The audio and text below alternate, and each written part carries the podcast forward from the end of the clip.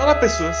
Sejam bem-vindos a mais um Mãe do Lu, episódio 65. E para falar deste volume de Black Clover, está aqui Rafael Hit. Fala aí, cara. Fala aí. Cara, eu tenho que. Esse, esse, esse volume, tinha, esse episódio, tinha tudo para ser o menor da história do Mãe do Luffy, porque tem seis páginas duplas de splash page, mas eu vou ter que fazer um grande disclaimer, porque eu vou ter que dizer uma coisa aqui que você não vai acreditar, guerreiro. Diga. Eu estava errado sobre o Hold Jones. Em qual sentido? No, que- no sentido principal dele existir nesse arco. Hum. Mas vamos lá que eu, vou- eu vou tomar muito tempo, então eu vou deixar você começar. Então, vamos lá. Esse volume começa onde o outro terminou. Quando o nosso embate começa entre Luffy e o Homem do Cabelo Branco, que ele usa drogas. E aí a gente tem uma trocação, e a Nua cai. Aí tem uma, uma gracinha, né? Uhum. etc e tal, e aí a princesa fala, pô, tá, tá me seguindo, então eu vou sair. Que é talvez o único movimento inteligente do volume inteiro. E beleza. O que tá acontecendo nesse volume não vai importar muito, porque o que importa é a volta que o Oda vai dar pra chegar num ponto, que ele tem um ponto com esse arco. E é Uhum. muito importante. É um ponto que ele vai torcer tudo que ele puder pra chegar nesse ponto, que é muito Black Clover, inclusive isso. Hum, qual que é o ponto? O ponto é Uhum. o sonho do oprimido, se não aprender de maneira correta, é ser o opressor. E se ele tiver um pingo de violência na vida dele, ele vai ficar do mal. Isso me lembrou uma frase do. do tem uma, uma música do de uma das minhas bandas favoritas, Dead Fish, que ele diz que o, o sonho do sonho médio da classe média é vestir a carapuça do opressor e achar que tem poder. Mais ou menos isso? Uhum. Então, então vamos lá. Vamos lá. Quando chegou na frase, o, o que me, o que me chamou muita atenção e que me fez reler todo esse arco nos últimos dias foi a frase do Hold Jones quando ele diz nada. Não a frase não, a Uhum. palavra nada. Uhum. Porque... E aí eu vou ter que fazer um longo. Peço perdão, tá, guerreiro? Já. Porque eu vou ter que fazer um longo disclaimer do que eu acho que o Oda tava tentando fazer aqui. E aí eu não vou estar fazendo é, juízo de valor se eu concordo ou não. Tá. Eu vou. O meu exercício relendo foi é, tentar respirar fundo e falar, beleza, Oda. O que você tá querendo me dizer aqui com esse nada? Durante Uhum. todos esses. todo- tu- tudo isso que a gente leu até aqui, o que, que é esse nada do, do Hold Jones? E aí, pra chegar nesse ponto, é, tem muitas coisas aqui. E a primeira coisa que a gente tem que. É o que eu preciso me retratar é que, primeiramente, não existe uma diferença entre a Otohime e o Fischer Tiger. Hum. Eles não são opostos. Hum. E aí eu vou. E aí eu vou chegar no. no- a, gente ter- a gente tem que dar um longo passo pra trás pra voltar e tentar entender como é que a gente chegou nesse ponto dessa frase dele. A gente primeiro tem o arco da Nami. Uhum. Inclusive, se vocês voltarem uns volumes atrás, alguns episódios atrás, eu vou ter feito esse mesmo exercício de voltar pra chegar num ponto diferente. Ou seja, eu estou dizendo aqui que eu não tinha entendido o que o Oda tinha falado. Mas eu não estou dizendo que eu concordo, mas eu talvez não tivesse entendido. Por ter lido muito vi- revirando os olhos por tudo que acontece no Boisti hoje em dia. Então é difícil, por tudo que a gente vive, bater o olho em coisas que são ditas no mangá e não fazer essa associação rápida, que às vezes é pobre e às vezes tira é, a- da nossa visão que um autor queria realmente dizer, para a gente poder realmente julgar com seriedade e com verdade aquilo que foi dito. Dito isso, a gente tem o arco da Nami, e quando você faz uns paralelos entre o que foi contado pelo Jinbe junto juntando com o que acontece no arco da Nami, a gente percebe que o nosso querido Arlong, ele tem um objetivo claro de ser um- uma ferramenta onde pro Oda dizer, existem sim motivos para que as pessoas tenham raiva das outras pessoas. Hum.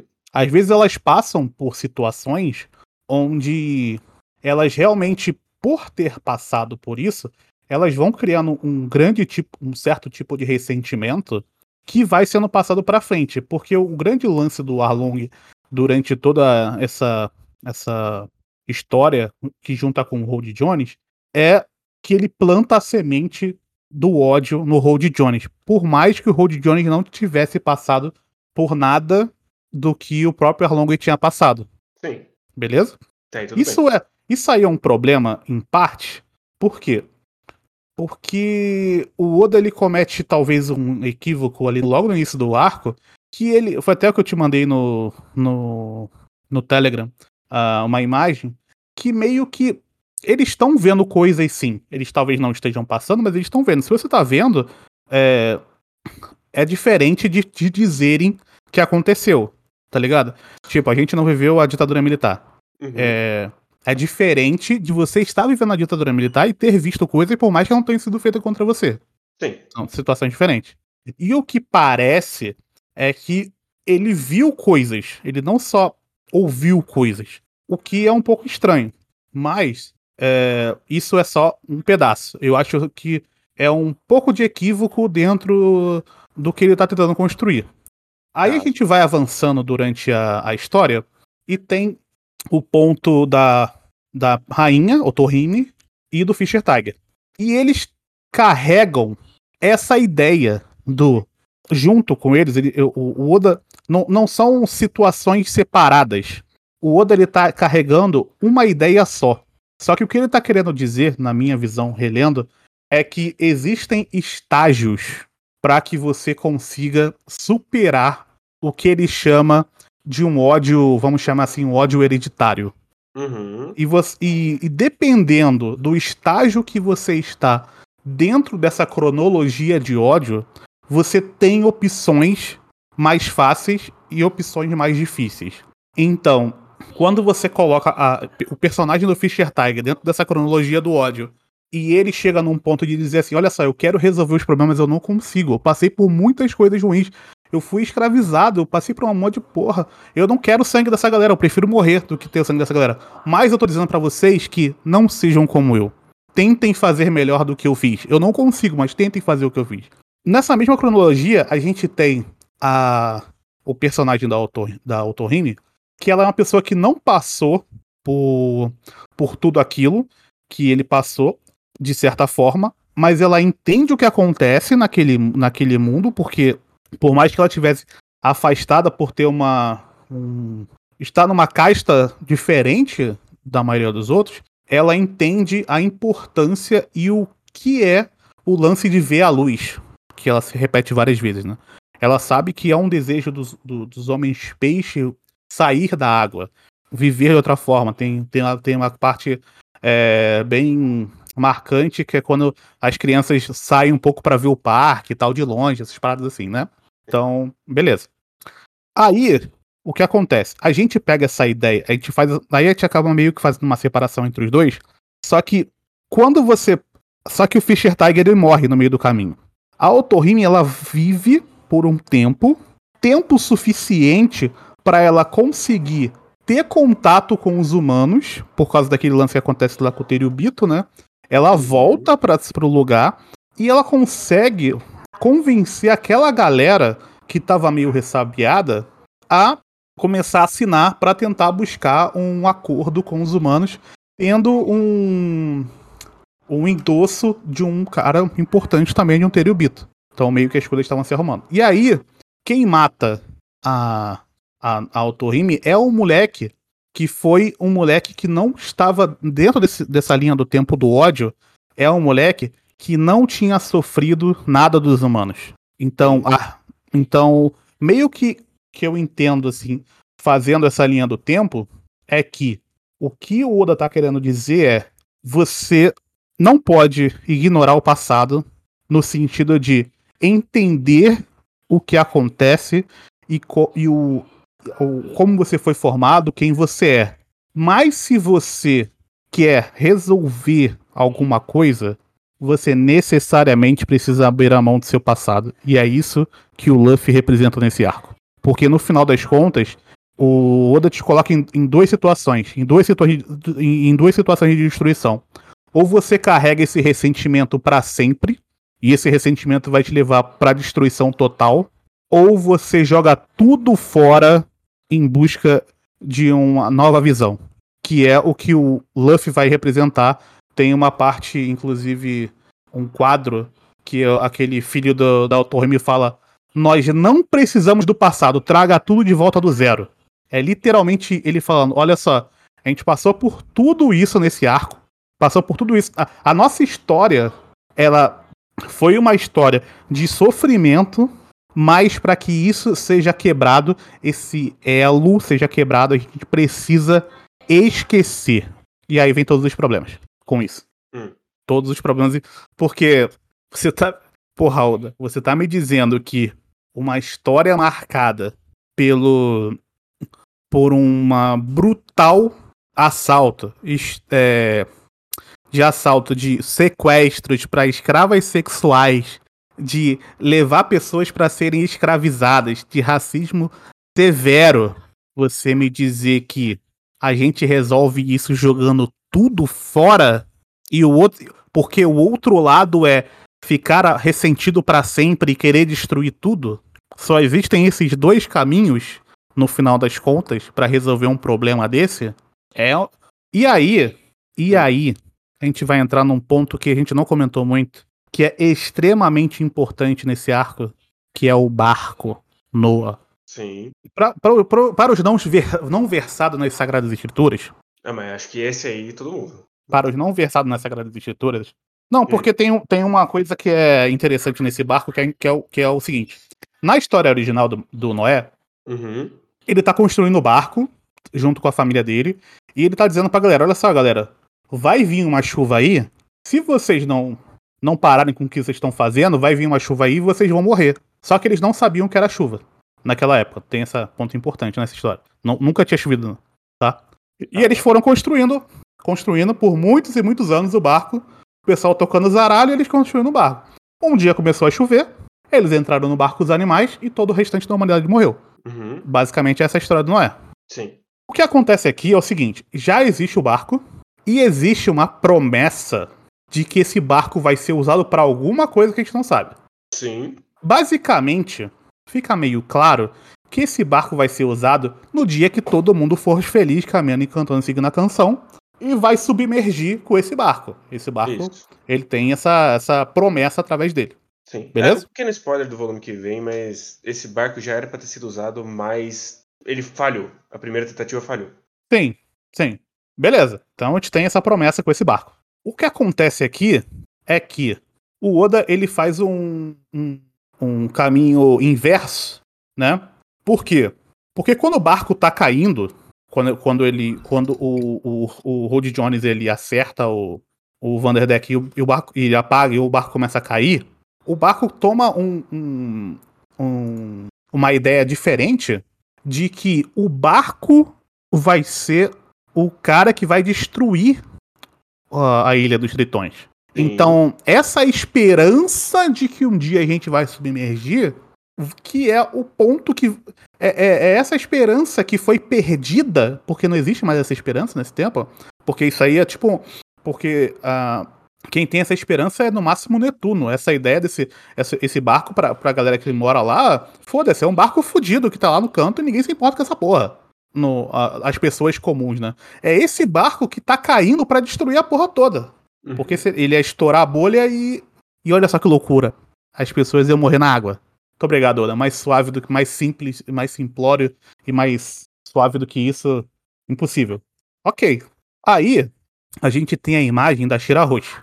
E dos filhos. Todos os filhos da, da, dela têm a mesma função, no final das contas. Por mais que a Shira. E aí, entrando num pouco de lore, a Shira Roxa é inútil ela ter o poder que ela tem durante, durante 95% desse arco. É impressionante. É, é só o lore idiota do Oda que é o que o pessoal gosta. Mas ela, ela toma a, a posição da, da mãe quando ela tenta carregar, fazer com que essa esperança não se perca, fazendo com que o barco tome outra posição, outra direção. Porque ela meio que tá. Ela tá sendo alvo daquilo e tá carregando com ela o barco. E nesse mesmo tempo, o Luffy se transforma na esperança das pessoas. Ou seja, esse barco não é mais importante. Ele não tem mais essa função de esperança, no final das contas. Então, uhum. ele quebrar esse barco não tem problema. Até esse volume aqui, tá? Uhum. Aí, por que, que eu tive que fazer esse disclaimer todo? porque é, todo o que permeia esse, essa linha do tempo, Rod Jones falando de raça suprema, é, esse lance do caminhando e cantando e seguindo a canção, tudo isso é só pro Oda ser, no final das contas, infelizmente, extremamente maniqueísta. Sim. Mas, mas, essa linha do tempo é, do ódio, ela tem um, um sentido interessante. Tirando a conclusão, que eu acho que ela não faz sentido, mas ela tem, para mim, uma, um sentido muito interessante que é quem tá ali no meio do turbilhão dificilmente vai conseguir fazer alguma coisa, sabe? Você tá uhum. tá no meio do ódio, tipo Fischer Tiger, tipo o Jinbe. Você tá no meio ali, você não vai conseguir fazer muita coisa. Você, no máximo, você pode é, não piorar a situação. Porque o que o Jinbe fez quando ele se tornou um Shibukai foi isso. A, a ideia dele foi: eu vou tentar me aproximar dos humanos. Não foi tipo, ah, eu vou me aproximar dos humanos e nós vamos agora conseguir resolver todos os problemas da Ilha dos Tritões. Não, muito longe disso. A ideia dele foi: vou tentar aproximar um pouco para ver se essa galera cria um contato melhor com a gente, sabe? Então, pelo que eu consegui perceber da ideia do ODS, é que você precisa se afastar tempo o suficiente. E também tem outro ponto que é, que é importante nisso, que é quando são queimadas as folhas lá no, quando a Otohime morre, quando, lá no, quando tem o, o enterro dela, o, o filho mais velho fala assim: Eu sei que agora os, os corações de vocês estão pesados pelo que aconteceu. Mas quem sabe daqui a dois anos, e já tinham se passado dez anos, né? Daqui a dez anos a gente não consiga é, tomar de novo uh, o que ela fez e tentar resolver. Eu acho isso interessante da parte do Oda, de tipo, é simples o que ele quer dizer, é, mas não é tão bobo, a construção não é tão boba como na minha primeira leitura de tipo ser só um ponto ou outro. No final, no final chega, é só um ponto ou outro. Mas esse processo, eu acho ele interessante. De como é que você quebra esse ciclo. Não se quebra fácil, não se quebra rápido, leva muito tempo. Só que aí no fim ele meio que chega naquela coisa de não, você tem que tomar a decisão. Se você não tomar a decisão, e. né? Existem muitos tons de cinza nesse meio dessa decisão, creio eu. Então, fim do disclaimer. Tentei ser mais mais curto possível. Eu vou, eu vou, então eu vou falar também um pouquinho. Por é, favor. Coisas de roteiro com coisas de temática. Tá. Foram várias coisas que me incomodaram nesse volume. Uhum. É, a primeira coisa é mais linha do tempo, assim. Porque nesse volume tem a citação de volta do Barba Branca. Sim. E essa é meio que a primeira vez que eles lembram que o Barba Branca foi uma pessoa importante nessa ilha. Uhum. E ele morreu e tu, meio que tudo voltou a estaca zero e todo mundo esqueceu que ele existia? Eu ah, então. Meio uhum. estranho. Eu fiquei me perguntando, porque a gente. É, Passaram-se dois anos, né? Pelo menos. Sim. Desde a morte do Barba Branca e tal. Só que eles lembraram de 20 anos atrás, sabe? Sim. Então foi, tipo. Só quem viu quando o Barba Branca chegou quebrando tudo e falando, nossa, ele aqui é minha, os caras são meus parceiros que importam, tipo, quem viu, quem tava vivendo ali é, usufruindo dessa liberdade não tinham apreço pela Barra Branca, eu achei também isso muito estranho. É muito estranho, porque ele passou 18 anos cuidando dessa ilha. Pois é. Enfim, tem isso. Tem as. Nossa, a fala horrorosa do príncipe falando: Nossa, a gente não cuidou do, do distrito dos homens peixe e não deixou eles o ódio dos humanos dele controlado. Sim, eles não fizeram nada pelo distrito dos homens peixe. Vocês largaram eles a Deus dará. Não é só o ódio que é um problema naquele distrito. É tipo, caralho, como assim? Não, vamos lá. O que, o que é o distrito dos Homens Peixe? Ele é, é, o distrito que fica fora da bolha ainda. Fica largado lá com a Não. Noa esquecido. Era um orfanato. Vamos começar, vamos, vamos, vamos falar do jeito certo. O Distrito dos Homens Peixes nasceu como um orfanato, um orfanato de uma instituição, e aí essa instituição se corrompeu, e aí começou a chegar uma galera lá, e foi se tornando o que era. Sim. Então, assim, não é apenas um local largado, tipo, a Deus dará. Era tipo um projeto social que foi corrompido. E aí você tá. Aí tem um problema que eu acho que é sutil em hum. partes, mas é. Porra, orfanato. Você tá me dizendo que quem não tem pai não tem mãe, tem mais propensão, entendeu? Tem um, eu consigo sentir um, um quê disso, sabe? E é tipo, não... é, é muito estranho, porque ele quer pintar esse reinado super de gente boa, uhum. que ele meio que largou os órfãos ali. Provavelmente Uhum. muitos dos órfãos, filhos de escravos que foram levados, inclusive. Sim. Então, e aí ele conclui com o Old Jones, que é o líder, falando que ele não fez nada, os humanos não fizeram nada. É esquisito. Sim. vindo de onde veio, mas os humanos não fizeram nada com ele. É estranho. A outra coisa é que ele trata como se a escravidão fosse um passado distante e não tivesse acontecendo agora. O sequestro das princesas foi no começo desse arco. Isso Uhum. ainda acontece. Ainda é um problema do presente, não é um ódio de gerações passadas que ficou entranhado na população. Então, acho que ele se perde muito nisso. O- em- falando em questão de roteiro, que é o roteiro dele tá muito distante do que ele tá tentando dizer. Sim. O que é muito doido. Porque o que me passa é que ele pensou nessa história, mas ele não pensou no próprio mundo que ele já tinha. Então, não parece algo muito bem planejado, no, Hum, pra não. dizer o mínimo, né? É, o que ele tá tentando fazer em relação a roteiro aqui. E as falas são muito. É, Bobas. é, são bobas e elas são estranhas, porque no final das contas é, é uma parada que ele tá tentando escrever meio intrincado com conversar com quem, que falar com quem, não sei o que lá, e, e no final das contas o cara só chora e fala, porra, Luffy, salva a gente aí. Sim. E tem, tem uma outra cena que é quando vai mostrar o levante do Rod Jones, que é Uhum. de péssimo gosto. Que é quando tem a tropa do Rod Jones, todo mundo encapuzado, queimando pessoas que misturam sangue. Uhum. Sendo que ele mesmo levantou a questão dos direitos civis. Então ele meio que coloca no oprimido a Ku Klux Klan? No papel do oprimido? Eu acho que é muito essa questão dessas distorções que ele, quer, que ele tá tentando dizer, sabe?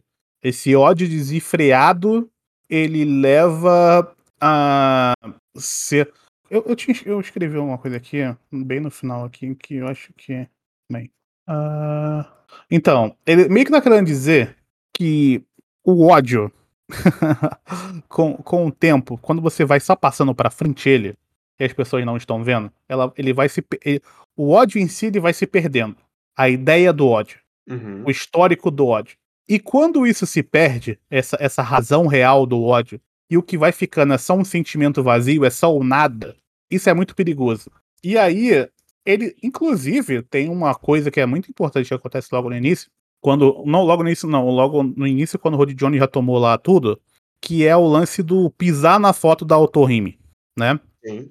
que era uma coisa que acontecia no século XVI, quando os cristãos tentaram chegar lá no Japão, é, era mandado, tinha uma, eles botavam uma fotinha lá de Jesus e você, ti, e você tinha que pisar lá na fotinha. E algumas pessoas também eram, inclusive eles, eles iam ser crucificados lá, né, igual faziam com os cristãos também. Eles iam ser crucificados.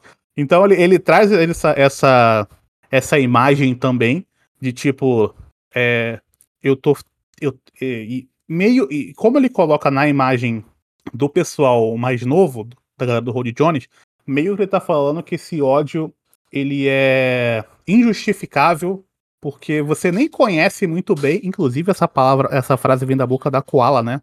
A, a gente não. É, a, quando ela fala que a gente tem Sempre medo porque a gente não conhece muito bem Aham. que foi basicamente o que aconteceu, né? Então, eles chegaram a um nível de ódio tão grande contra os humanos que eles nem conheciam muito bem o que estava rolando, mas eles queriam acabar com isso. E não tinha, e eles meio que não tem uma. é, não tinham uma. a- a- como é que eu posso dizer? Eles iam até o fim com as ideias malucas deles porque eles não tinham medo de fazer aquilo porque ele já tinha uma parada completamente incompreensível. Basicamente, ele tá falando que todo mundo virou o Coringa ali, né? Sim, mas aí- eu tenho dois problemas com isso. Primeiro, Uhum. a escolha da imagética. Sim. E, e segundo, e talvez mais importante, no final, todos os problemas desse arco são culpa dos homens peixe. Os humanos não têm nenhum input em nenhum dos problemas desse arco. Hum, Não entendi. Como é que é? que to- todos os problemas, toda, toda- todas as coisas que deram merda, Uhum. foram os próprios homens peixe que fizeram. Sim. Pra um arco que você está discutindo racismo, eu acho ah, de mau gosto, pra dizer o mínimo. Porque no final, quem matou o Torrini foi um homem peixe. Quem quer destruir as, a Ilha dos Homens-Peixe é outro Homem-Peixe. Quem instituiu o, a não mistura de sangue foram os próprios Homens-Peixe. Então, ele vai limpando a imagem dos humanos enquanto esse arco vai rolando ah, então, por tempo nenhum. Então, eu discordo. Porque, para mim, relendo, esse arco não é sobre racismo. Mas meio que é. Mesmo que ele não queira que seja. Não, mas sendo. então, ele permeia o assunto racismo. Só que esse arco é sobre ciclo de ódio. São coisas diferentes. Concorda? Sim. Então, ele não, ele, ele não tá falando exatamente de racismo aqui. Ele tá falando de qualquer tipo. O que o Oda tá querendo te dizer é te dar um guia rápido de como. ciclo de ódio. Ciclo de ódio for dummies, tá? Esse arco é. Como fazê-lo e como quebrá-lo. Então, o que ele tá querendo dizer é te dar uma resposta meio que histórica de como isso é formado e como. É, e, e o que você pode fazer para resolver. Ele tem uma proposta ali para quebrar o ciclo. Tem. E o One Piece, ele tem uma ideia de ciclos. Sempre teve. Tanto Sim. que o pessoal adora o propósito herdado, né? Que inclusive tá aqui, nessa parte, inclusive. É... Então. Mas sim, mas pra falar desse ciclo de ódio, obviamente ele pega esses pontos do, do racismo que rolava, e aí ele entra nesse assunto que você colocou, que é, no mínimo, lamentável, né? Uhum, sim, completamente. É, uhum. é, é, de muito mau gosto. Sim. E aí, saindo dessa parte, mesmo que tematicamente a parte da Noah caindo seja interessante, eu acho muito idiota. Muito idiota. O Road Jones só querer destruir toda a ilha e foda-se. Porque, tá, aí ele mata todo mundo e. E. E nada. E não sobra nada, né? Sim. É... E puta que pariu. Talvez o momento mais Black Clover são as seis páginas de finalização de golpezão de luta que não acontece. Que isso é. Todo o arco de Black Clover é isso. Todo arco de Black Clover, é verdade, é verdade. Mas são putas páginas. São. Mas porra. É, não, não, é maluquice, né? Assim, teve. Vamos dizer que teve. Talvez uma tentativa de luta que é a do bichinho que morde as coisas. Uhum. Porque as outras é só piada. A do. A do Brook. A do. Do Sanji do Jinbei também? Do Sanji e do Jinbei também. Mas ele fazendo o cara assim encher é muito bom. Vai tomar no O Frank saindo do robô. Posso ficar maior? Então fica maior aí, quero ver então. Fica aí maior. Você ainda não tá tão grande quanto o Cracker. O Cracker é maior que você. Sim. É, e uma outra reclamação ainda nas lutas. No anime eu lembro que é uma pompa para ele fazer o Red Hawk. Aqui é uhum. meio sem gração. Então, né? Verdade, verdade. Ele só ficou. Ele só foi, né? É, foi um soco como qualquer outro que ele já deu. Meio sem graça. Verdade, verdade. E eu não tenho mais acho, nada para dizer desse volume. Cara, eu acho que eu consegui resumir bem. Eu pensei que ia ser mais longo, mas de tudo que eu escrevi aqui, printei e tal, acho que eu consegui. Que eu consegui. É... Ah, tem uma coisa aqui. Hum. Que é o. No início do arco, né? Lá nos uhum. volumes anteriores. Nos anteriores. É... Se, a gente, se a gente assumir que o início do arco dos Homens Peixe é quando eles já estão descendo real. Tá. Quando. Quando o Caribo tá indo atrás deles e tal, enfim, esse início, né? Te contar como se fosse um, um entre arcos ali, aquela parte deles voltando pra Sabaody e, uhum. e, e contar quando eles já estão descendo. O grande lance desse arco é. não é só mostrar que eles são fortes. O grande lance desse arco é fazer de uma forma bem simplória dizer que agora o Luffy pode defender as pessoas. Que é mais do que. Olha só, eles ficaram muito fortes. Por quê? Porque várias vezes durante esse, esses volumes o Luffy vai dizer assim: agora pode, pode fazer o que você quiser, porque agora eu vou eu posso é, cuidar de você. E aí ele vai falar isso pra Tira Roxa, inclusive. Depois ele vai falar pra, pra galera tal. Então, enfim, o final desse arco vai ter um pouco disso também, né? Uhum. E, e aí que entra o lance do propósito herdado aqui também, que é quando o Rayleigh se lembra do, do, Roger. do Roger na imagem do, do Luffy, né? E aí ele fala, ah, então ele pode usar esse chapéu sim, blá, blá, blá, blá.